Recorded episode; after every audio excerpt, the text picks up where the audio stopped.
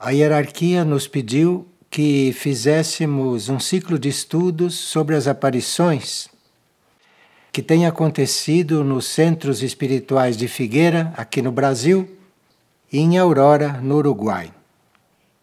Nessas duas comunidades luz, a entidade espiritual que se apresenta como Mãe Divina da Concepção da Trindade, ou Mãe do Mundo, como nós chamamos, tem procurado nos tocar o coração, trazendo uma mensagem de valor planetário, porque ela nos alerta sobre a situação atual da Terra e nos sugere como fazermos a nossa parte para amenizar esta situação. Suas mensagens diárias, que temos publicado regularmente, nos instruem como estarmos diante das condições mundiais com segurança espiritual. Essa entidade que se apresenta como Mãe da Divina Concepção da Trindade não é uma criação nossa, não é algo que tenha sido fruto somente da nossa visão, aqui ou em Aurora o que estejamos apresentando como um privilégio para estas comunidades, porque ela tem aparecido em várias regiões do planeta. Ela é a mesma que surgiu outrora, no século XVI, no México, como Virgem de Guadalupe. E é aquela também que apareceu no século XIX para a jovem camponesa Bernadette, em Lourdes, na França. No século XX apareceu em Fátima, Portugal, para aquelas três crianças pastoras, e através de fenômenos e de curas chamou a atenção de todo o planeta. Há mais de 30 anos ela vem aparecendo em Medjugorje, na Bósnia-Herzegovina, país ao leste da Itália, antigamente conhecido como Iugoslávia. E finalmente, há cinco anos, aparece em Aurora, no Uruguai, e em Figueira, no Brasil, atraindo milhares de pessoas durante as suas aparições. Há um dado significativo interessante a respeito das aparições em mais de 30 anos em Medjugorje. Elas tiveram início em uma época em que o país estava sob regime político radicalmente materialista e reuniões espirituais eram permitidas só de forma privada. Não podiam acontecer naquele período manifestações religiosas em público. E foi nesse ambiente que, em 1981, aconteceu a primeira aparição ali. Quando os videntes perguntaram por que a entidade havia escolhido aquela região para ela aparecer, onde os cultos públicos eram proibidos, ela respondeu às crianças videntes: Porque vocês estão firmes na fé, fiéis a Deus e porque vocês oram. É bom notar que nenhuma repressão foi suficiente para impedir o que acontecia em Medjugorje. Os habitantes da região não se intimidavam e mantinham-se firmes, ligados às mensagens da mãe, que continuava a aparecer a pregar a paz. A uma certa altura, mesmo tratando-se de um país em guerra, porque estavam em guerra, Medjugorje permaneceu livre de ataques. No tempo da guerra, dizem as crônicas, que tudo ao redor de Medjugorje foi bombardeado e destruído, e que só uma bomba caiu ali e não detonou. Por que a hierarquia nos pediu para falar sobre isso, sendo o assunto já conhecido? É que a Mãe Divina tem manifestado em suas comunicações que nossas mentes ainda necessitam de alguma informação complementar a respeito do que vem se passando. É como se o que vem acontecendo com as aparições vem trazendo algumas perguntas para os seres que são mais racionais. Como humanidade mental que somos, às vezes precisamos certos dados e certas lembranças para abrir-nos ao amor do coração. Esse amor que a Mãe Divina traz e que precisamos dele para vê-la. Ninguém consegue ver a Mãe Divina quando ela aparece se não tem amor no coração e se não está ali com o coração. O amor é a porta para nós nos relacionarmos com certas coisas dos níveis superiores de consciência, que são misteriosos para nós da humanidade de superfície. Mas o amor, que é a chave para entendermos as coisas misteriosas, não é o amor humano, que quase sempre espera usufruir da relação e da união com outros seres. Trata-se daquele amor desinteressado, esse que é necessário. Da doação de nós mesmos, para que o verdadeiro amor que nasce no universo e que flui sobre toda a criação nos permeie e que possamos irradiá-lo incondicionalmente sem estarmos a escolher seres ou pessoas para doá-lo. Trata-se de nós percebermos, de sentirmos o amor de Deus, o amor do cosmos, que é igual para todos, e de tratarmos de não retê-lo para nós.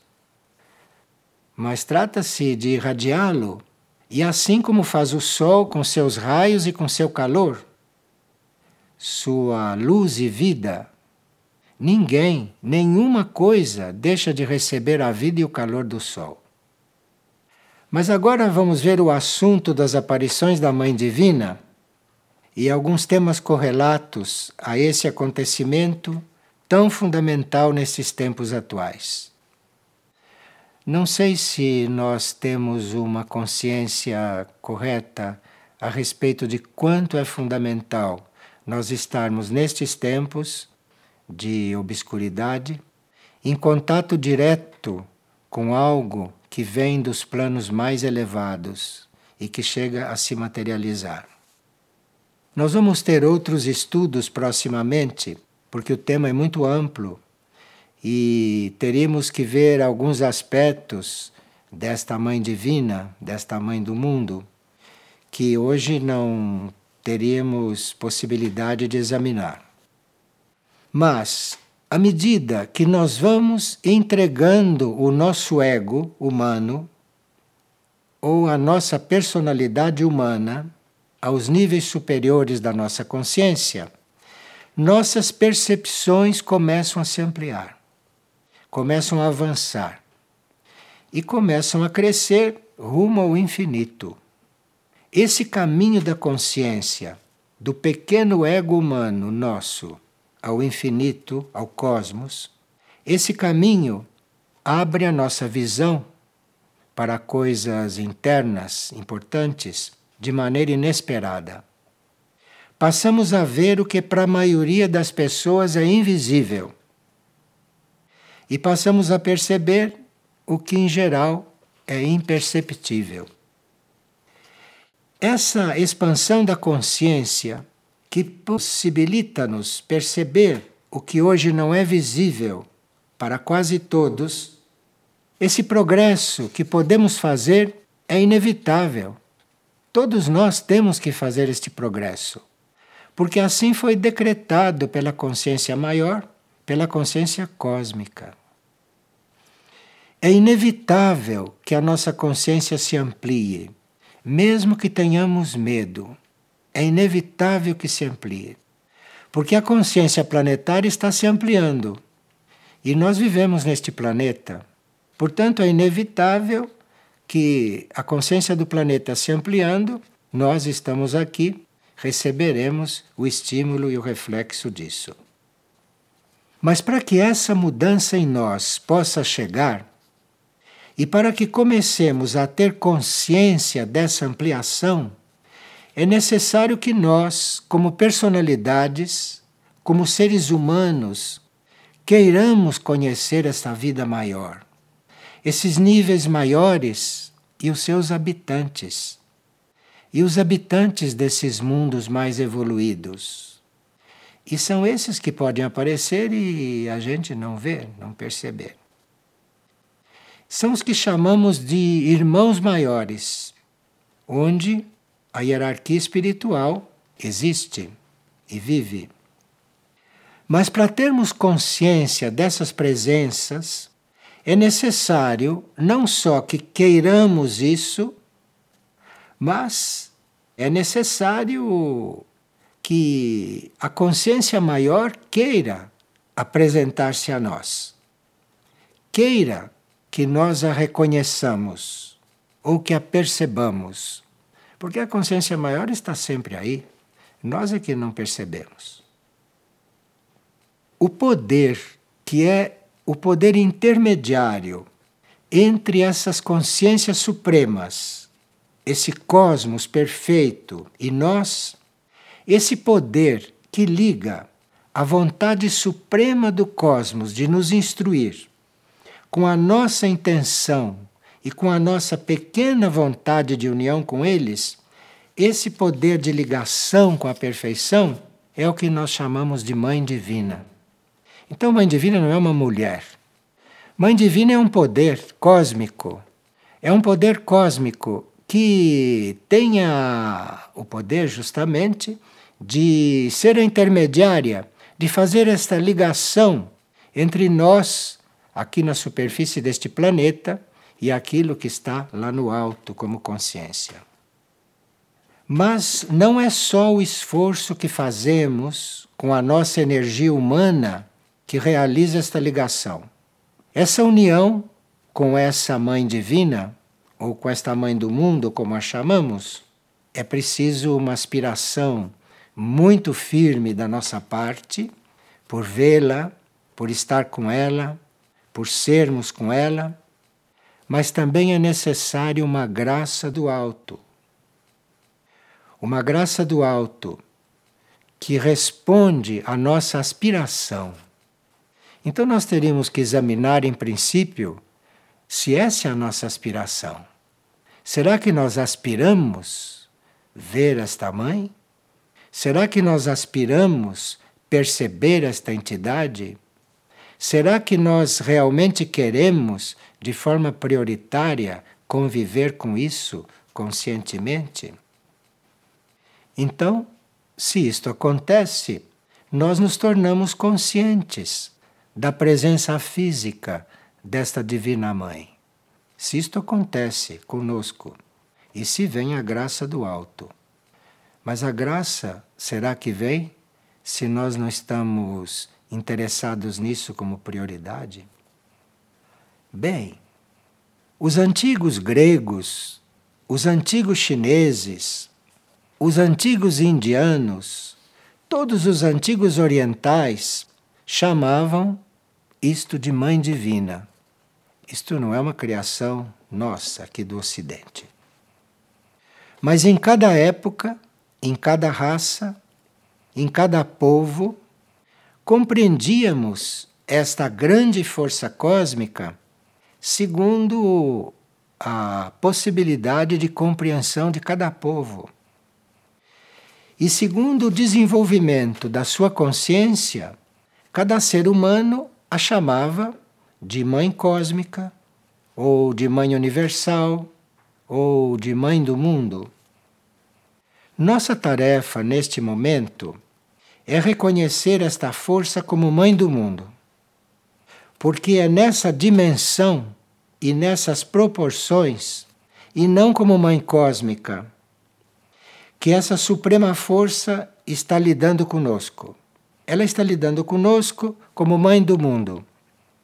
É como mãe do mundo que, com divina paciência, e vocês têm visto a paciência que ela tem está nos trabalhando para que consigamos perceber a realidade em outros planos de consciência.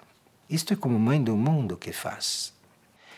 E que consigamos nos libertar de compreender a vida apenas física e mentalmente, como a compreendemos até agora na nossa evolução. E como essa mãe conseguirá isso? A não ser descendo de outras dimensões e se materializando aqui neste nível onde vivemos. Um grande filósofo indiano, muito devoto da mãe, diz que se nós, atrás da nossa devoção por ela, nós escondemos os nossos próprios desejos humanos, desejos de experiências espirituais, desejos de receber favores, enfim, exigências egoísticas. Se nós pomos estas coisas no lugar da pura aspiração a vê-la, encontrá-la, estar com ela, não será possível acontecer isto e será inútil invocar a graça para encontrá-la. Então tudo depende da nossa intenção. Se nós estamos curiosos para ver fenômenos, que ela apareça, que faça milagres, que produza efeitos, não percamos tempo com isto na atual fase dela, no seu atual ciclo de manifestações sobre esta terra outros servidores do mundo e da humanidade procuraram trazer até nós esta realidade, que para eles era familiar. Vocês sabem, conhecem pela história que muitos irmãos nossos humanos tiveram contato com a Mãe do Mundo.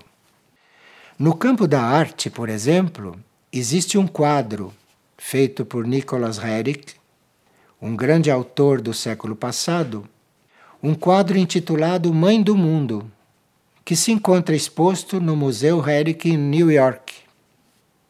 Nesse quadro, um véu oculta parte da face da figura da Mãe do Mundo. E por que no quadro ela tem os olhos cobertos? Segundo Herrick, o autor do quadro, que era um grande devoto de coisas ocultas, ela tinha os olhos cobertos, significando que certos mistérios do universo ainda não podem ser conhecidos pelo homem. Mas a mãe do mundo é não só conhecedora desses mistérios, mas também portadora de todos os mistérios do cosmos decifrados.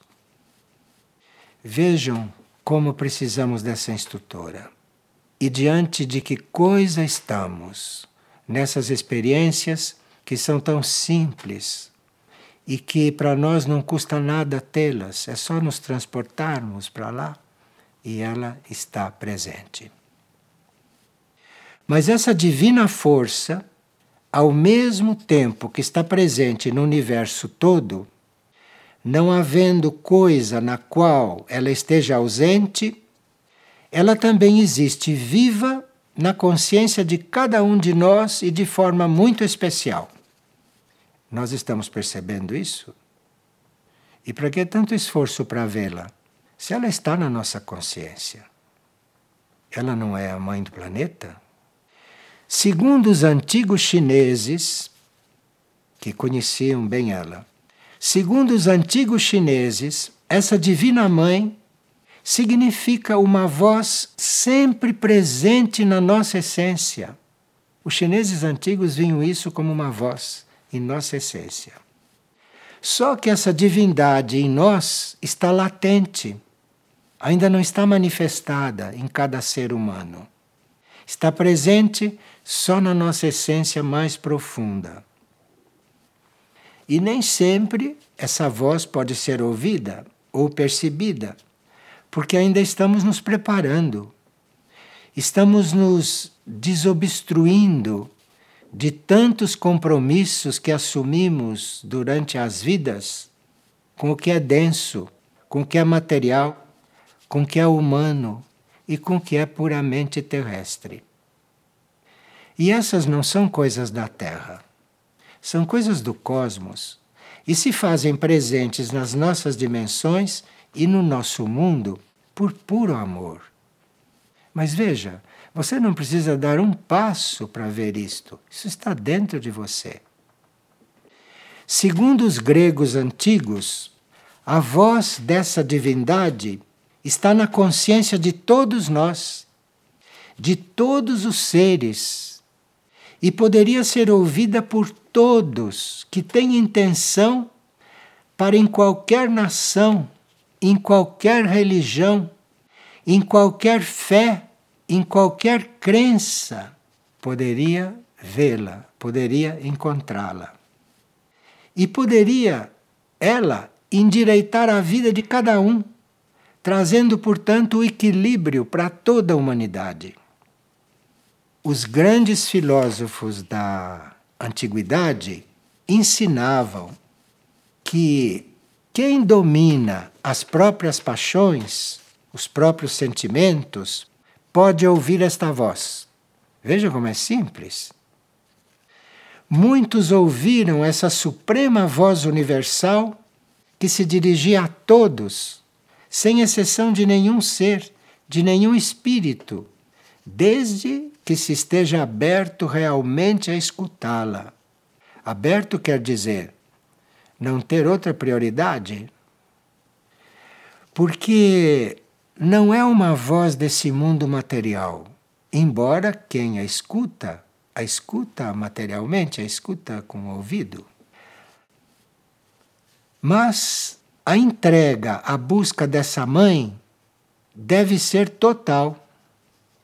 E todas as partes do ser humano a devem estar buscando.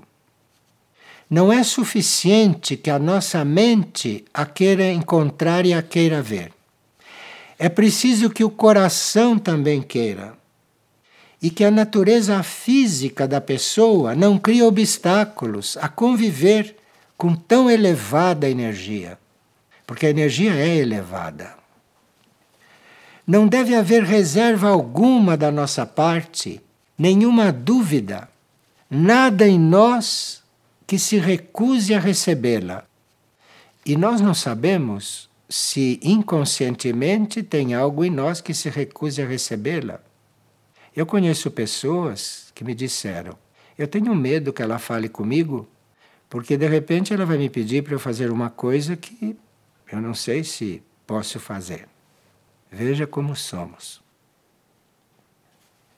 Na Índia, ensinava-se que se uma parte do ser humano se entrega a essa busca, mas outra parte tem reservas e segue seu próprio caminho, ou coloca suas próprias condições, então, cada vez que a graça dessa Mãe Divina se aproxima, com a dúvida e com as suas questões mentais, você mesmo a empurra para longe de você. Então, é preciso ver se aqueles que não estão vendo e aqueles que não estão percebendo, se não são eles que estão empurrando. Porque tem alguma dúvida ou tem algum tipo de temor. Nós temos que refletir sobre isso, hein? Porque temos temores e temos dúvidas que não conhecemos. E, claro, estar diante de uma mãe do mundo, estar diante de uma mãe divina, o que será que isto pode causar no nosso subconsciente, não? O esforço que a gente possa fazer para ter este encontro, este esforço tem três pontos que nós temos que observar. Primeiro, como vimos, nós temos que ter aspiração verdadeira a encontrá-la. Segundo, nós temos que rejeitar as nossas resistências, que surgem inevitavelmente na personalidade. Inevitavelmente, hein? dizem os orientais. E terceiro, é preciso uma verdadeira entrega de si. Isto é, eu estou disponível para ser o que eu devo ser. Uma verdadeira entrega de si. Isto é muito raro, hein? Mas este é o terceiro, é o terceiro esforço requerido. Você ter uma verdadeira entrega de si. Então veja que isto tudo é possível. O obstáculo está em nós. A aspiração a isso deve ser constante. Não é uma aspiração que a gente tenha num fim de semana, ou tenha em alguns momentos por dia, ou tenha em um momento em que se sente necessitado de alguma coisa, então pede. É uma aspiração que deve ser constante. A rejeição aos movimentos da natureza humana inferior deve se estabelecer em nós. Este é o segundo quesito. Então, deve estar estabelecida em nós a rejeição por todas as nossas contradições com respeito a este tema. E a entrega de si e de tudo deve ser total. Vejam como é simples. Não existe nenhuma fórmula científica complicada, não existe nenhum segredo. São coisas que qualquer ser humano que tenha o nosso nível de interesse evolutivo pode fazer. E será na proporção que nós nos dedicarmos à busca dessa energia suprema que nos tornaremos conscientes dela. Eu vou repetir. Será na proporção em que nos dedicarmos à busca dessa energia suprema é que nós nos tornaremos conscientes dela.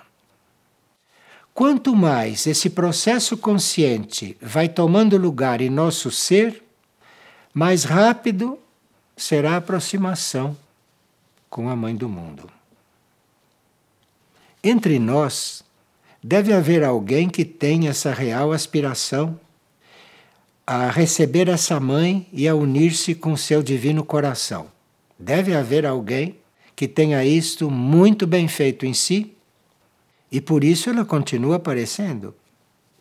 Continua nos instruindo e continua preparando para que algo se aproxime e que possa harmonizar o planeta após a próxima etapa de purificação da Terra.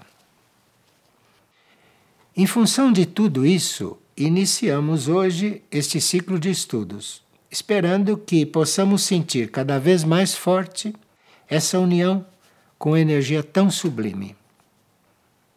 Vamos precisar dessa energia universal, vamos precisar dessa mãe do mundo para atravessarmos os desafios dos dias que virão, dos quais já estamos avisados por inúmeras profecias. Jamais poderíamos alcançar esta situação de nos prepararmos realmente, amorosamente, para enfrentarmos as situações que se aproximam, realmente nós teríamos que ter esta ajuda, teríamos que ter esta intermediária, que foi a que Deus a que o poder único nos enviou e que fala conosco da forma mais simples, da forma mais tranquila e que fala conosco como se nós estivéssemos ouvindo, como se nós estivéssemos acompanhando e como se nós estivéssemos realmente decididos a nos transformar.